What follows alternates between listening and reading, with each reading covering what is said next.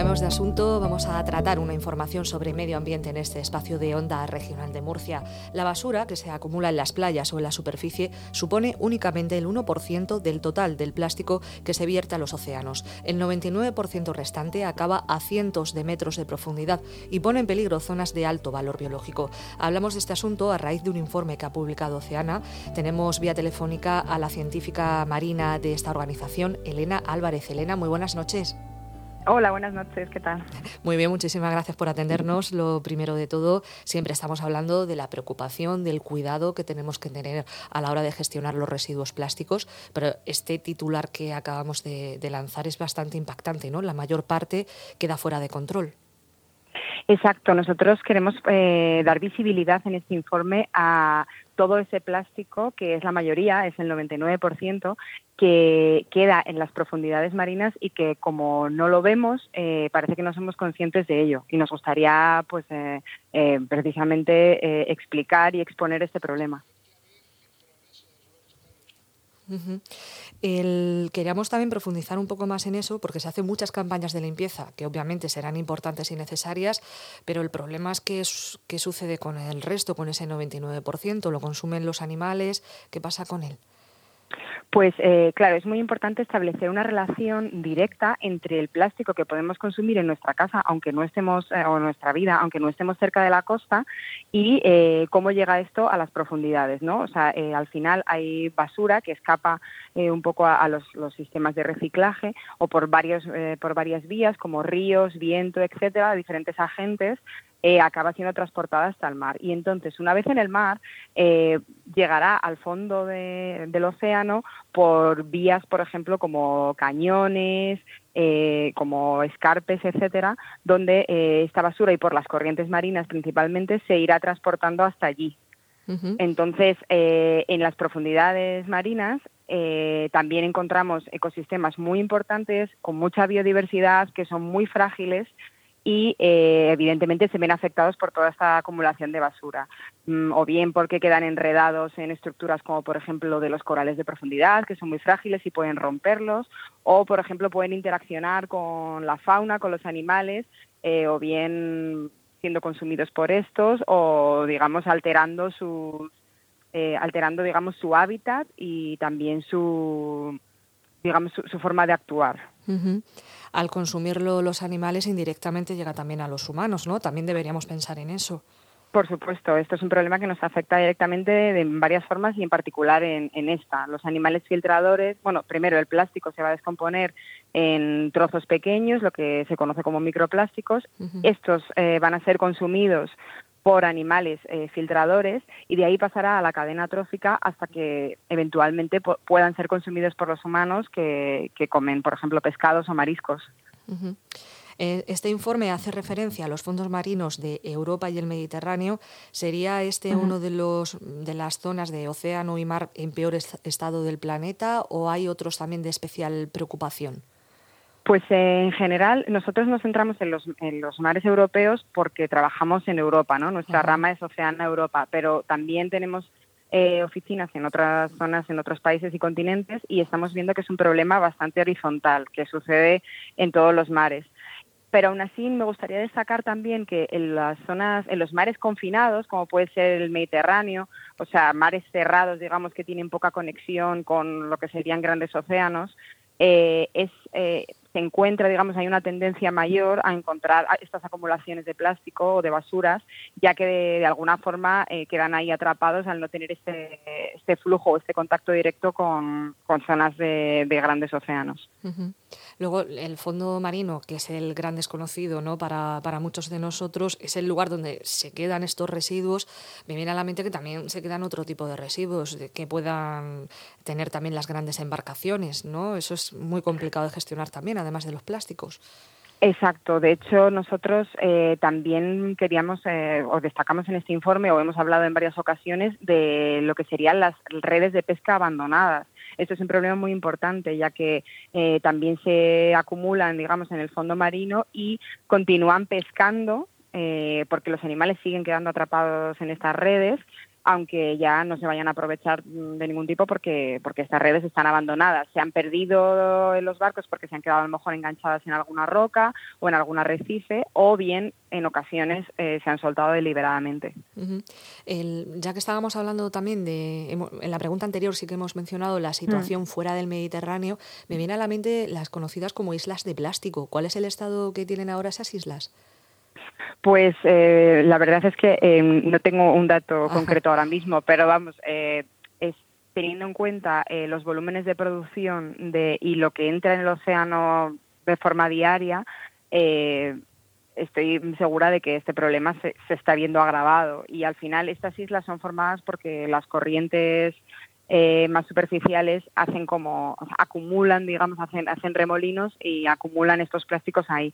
Pero es muy importante tener en cuenta que el plástico ha llegado prácticamente a todos los rincones del océano. Hay muchas zonas donde nosotros hemos investigado, eh, que llevamos más de 10 años haciendo investigación en los ecosistemas de profundidad, en los mares europeos, y hay zonas que nunca antes han sido investigadas por científicos y cuando hemos llegado lo, primero que nos hemos encontrado ha sido basura, o sea que es una cosa bastante extendida. Una de las cuestiones que ustedes plantean, plantean una serie de indicaciones que se deberían seguir. Una es que se disminuya la fabricación de plásticos. Eh, ahora mismo, con toda la gestión de la crisis del coronavirus, que parece que se está apostando también en cierta medida por ciertos objetos de usar y tirar, eh, ¿creen que van a poder conseguir eso?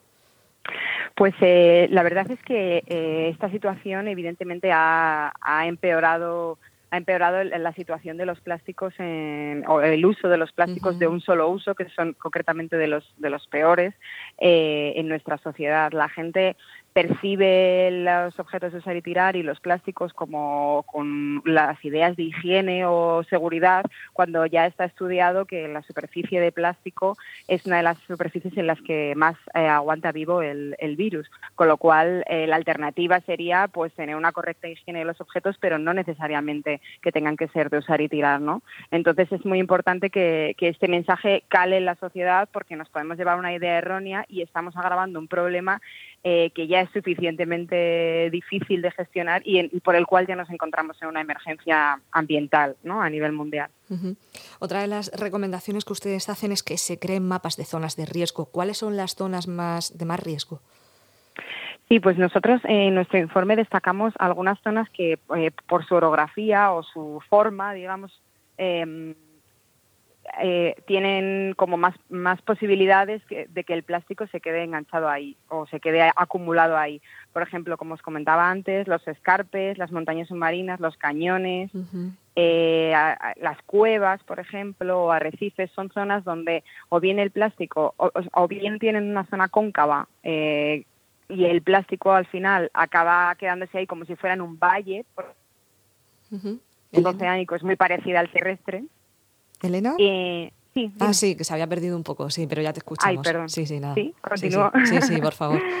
vale, pues eso, como comentaba, hay algunas, hay algunas zonas como escarpes, montañas, cañones, eh, cuevas donde por su orografía o bien porque sean cóncavas o bien porque tienen eh, algunas estructuras rocosas eh, donde la basura se queda enganchada pues tienen tendencia a, a acumular todas estas basuras que, que, son transportadas en su mayoría desde tierra hasta el océano y ahí eh, son zonas muy remotas, muy profundas, donde también viven estos ecosistemas eh, de gran biodiversidad y que son muy importantes para la vida marina y a su vez muy vulnerables. Y, por ejemplo, la retirada de, estos residuos se hace muy, muy complicada, ¿no? Porque estamos hablando de zonas de incluso hasta más de mil metros de profundidad. Entonces, eh, por eso nosotros, en una de nuestras medidas, de nuestras primeras medidas es conocer dónde están estas zonas, dónde se donde se acumulan los plásticos y hacer un mapa para también saber dónde tenemos que poner las medidas más, em, digamos, incidir eh, con las medidas para, para evitar que se acumulen estas zonas.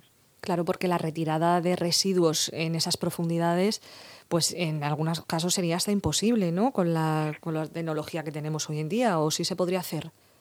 Pues es muy, muy difícil en muchos casos eh, y además tiene un enorme coste económico. Claro. Entonces, hay veces que retirando la basura, eh, al final vas a destruir también el ecosistema que ya se ha generado, digamos, en torno a eso. y además eh, es que son zonas tan remotas que suponen un enorme coste económico. Entonces, debemos ser conscientes de dónde están estas zonas, con lo que comentábamos del mapa de riesgo, pero mm, las medidas que debemos poner inmediatamente eh, pasan por el em, por reducir el volumen de plástico que acaba en el mar al final, ¿no? Y, con ello, pues eh, para ello, digamos, tenemos otras medidas propuestas como por ejemplo pues utilizar productos eh, que sean reutilizables en lugar de desechables eh, o los envases retornables, por ejemplo. Nosotros tenemos una serie de medidas eh, que van en relación a la directiva de plásticos en solo uso de la Unión Europea, que ahora tiene que ser tiene que haber una transposición por parte de la legislación española.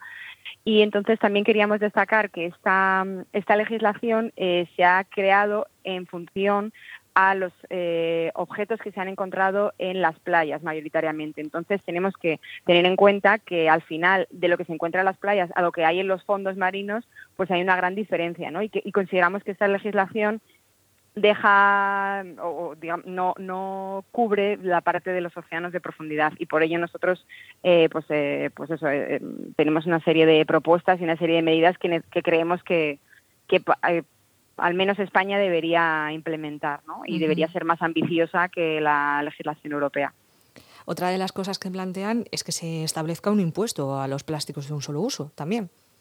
Sí, esto es una iniciativa que ya ha surgido por parte del Gobierno y nosotros apoyamos. Eh, sería poner, eh, grabar, digamos, los impuestos que ejercen mayor daño eh, en el medio ambiente, como podrían ser, por ejemplo, los globos, que sabemos que con la suelta de globos eh, este material se expande y llega a lugares recónditos y sabemos que los globos es, uno de los objetos por los que mayor eh, cantidad de animales o uno de los mayores digamos, mueren por asfixia o por ingerirlos.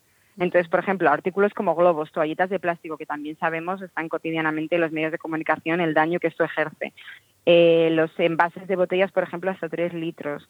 Los eh, recipientes alimenticios ah, eh, que, son de un solo uso. O los envoltorios, por ejemplo. ¿Cuántas veces compramos un paquete o un objeto que viene sobreenvuelto en plástico? Entonces, sí, nosotros apoyamos esta medida. Elena, y por lo que estoy escuchando, la mayor parte de los residuos son los que no gestionamos bien los individuos. No es que vengan de parte de grandes empresas que vierten estos residuos al mar, sino que muchas cosas las podíamos controlar nosotros. Bueno, el, el ciudadano tiene una enorme responsabilidad, pero también consideramos que desde, desde los supermercados o desde las empresas debería también haber un compromiso y una reducción, o sea, digamos que no toda la responsabilidad recaiga en el usuario. Al final, tú cuando vas a comprar un producto, pues tienes una serie de alternativas, eh, pero hasta cierto punto la mayoría de ellas al final vienen envueltas en plástico. Entonces, ¿hasta qué punto tú puedes escoger si quieres comprar algo sin plástico, ¿no? Al final no hay tantas alternativas y desde luego desde supermercados y empresas debería haber una una disminución en, en el plástico en el que se en el que se empaquetan las cosas. Y por supuesto luego las personas deberíamos también eh, ser conscientes del problema. Y sobre todo yo creo que es muy importante porque a veces entiendo cómo, cómo una persona mm, no hace no establece la unión entre el plástico que tú puedas consumir por ejemplo en una ciudad como Madrid y lo que está en el fondo de los océanos no a priori parece que, que no tendría por qué tener ninguna relación y la realidad es que se sabe hoy en día que la tiene y es una relación bastante directa. Entonces esto es una idea yo creo que sería importante trasladar a la gente Ahí queda ese mensaje que lanza Elena Álvarez, es científica marina de Oceana. Hemos hablado con ella por un informe que, entre otros datos, indica que el 99% del plástico que se utiliza acaba en aguas profundas sin que haya datos sobre cuántos siglos tarda en descomponerse en ese tipo de entornos. Elena, muchísimas gracias por atendernos. Muchísimas gracias a vosotros. Un saludo.